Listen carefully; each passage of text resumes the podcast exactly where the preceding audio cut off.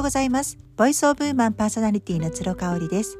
この番組はファッションのお悩みや女性のマインド解放を軸とした明日がちょっと生きやすくなるそんな tips を紹介しております。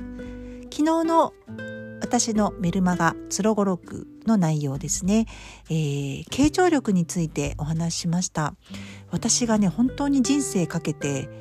欲しいな手に入れたいなって思っているスキルの一つがこの傾聴力になります。やっぱりね話す力って皆さんもある程度磨いてきていると思うんですよね。しかもこう磨けば磨くほど信頼が得られるとか成功に近づくって思ってると思うんですけれどもうーんなんか私自身は全然そういうふうには思わなくってむしろたくさんいるね中で一人だけこう常にいろんな人の話をじーっと聞ける、うん、であの自分の意見を挟まない、うん、腰を折らないっていうね。そういう態度の人がいたとしたらねやっぱその人に目がいっちゃいますよね。すごく魅力的だなっていうふうに思っていますね。なので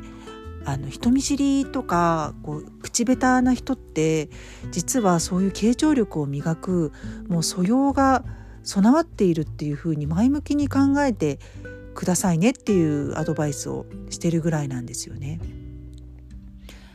話すの好きですっていう人ってね結局私の話は聞いてくれないんじゃないかっていう裏を返せばそういうことなんですよね。うん、ただ、あのー、SNS を見ても何を見てもですねブログとかを見ても、うん、メディアでの発信を見てもやっぱりその自分が発信したい自分の意見を聞いてほしい私自身を尊重してほしいっていうそういう気持ちがみんなすごくあの強いじゃないですか。そんな中ねあの人の話をじっと聞ける人っていうのはやっぱりそれだけで存在的に光るものがあるしすごく貴重だしなぜそういうあの傾聴力が備わったのかなって本当に興味の対象になりますよね。うんなんかその人見知りな方ってねあの普段は全然喋らないんだけれどもあの家族の前とか仲いい子の前ではすごい喋っちゃうなんていうこともありますよね。ただね私はねその仲のいい人だからこそあの話を聞くっていうのがすごい大事かなと思うんですよね。うん、まずは話を聞く。で、えーと聞かれたら答えるっていうスタンスね。これがねやっぱりできてる方って本当に大人でも少ないですよね。子供はね難しいと思います。やっぱり子供に傾聴力を求めるのはまだまだねあの難しいと思うんですけれども大人の方でああこの人ね誰でもいいんだろうな話聞いてくれる人なら私じゃなくてもっていう人たくさんいませんか？うん。なんかいつ会っても同じ同じ話をしてるとかね。うん、なんか何々ちゃんこういうふうに話してたんだけどさこういう相談されたんだけどさって言った時にあ私もその子に同じ相談されたなって思うとあなんかみんなに相談してるんだな。ただ愚痴を聞いてほしいだけなんだなとかね。自分だからこそ聞いてほしい話ではなかったんだなと思うとちょっとショックですよね。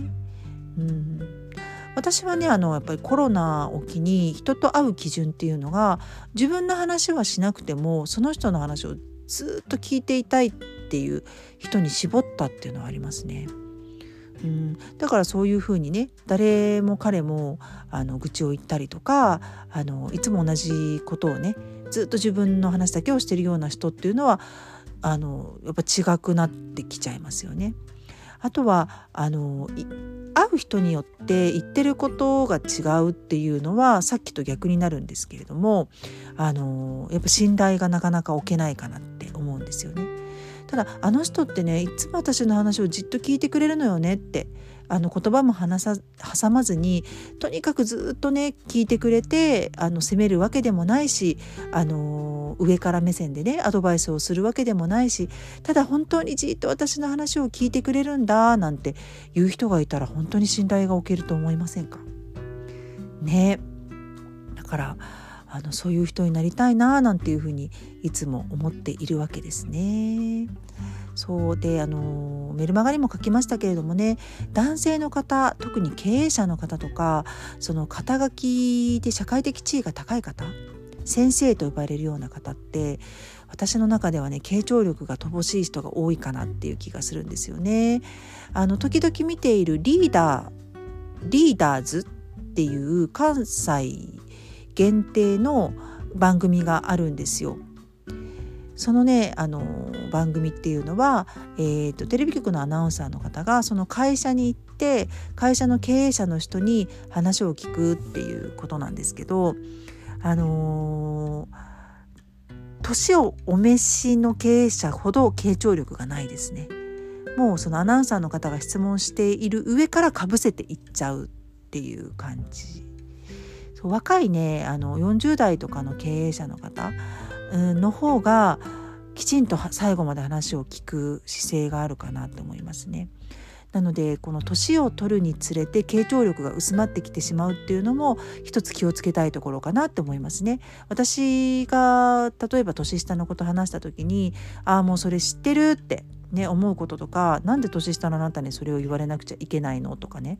あの思うことでもやっぱり辛抱強く聞くっていうのってできてるかなと思うとできてないかなっていう気もしますよね。うん、あとはねあの相づちをね打ちたがる人ああそうですよねそれってこうですよねとか言って自分の意見をちょいちょい挟むっていうのって実は傾聴力があるとは言えないんですよね。それをすることによって話してる人の、まあ、話の腰をボキボキ折ってしまっていることになっているんですよね。これ本当に厳しいんですけど相づちを打ってないとなんか興味を持ってている態度が示せないじゃないかっていう方もいるんですけど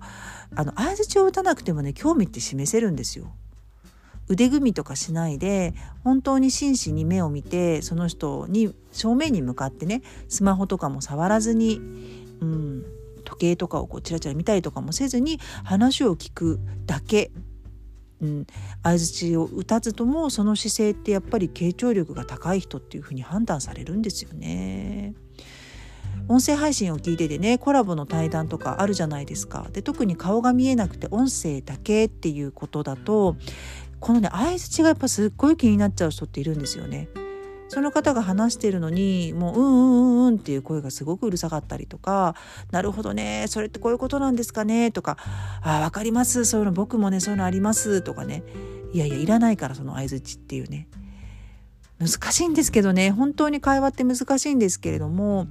音声配信ってね今本当に聞いてる人がどんどん増えている中であのもうちょっとこう話す人っていうのは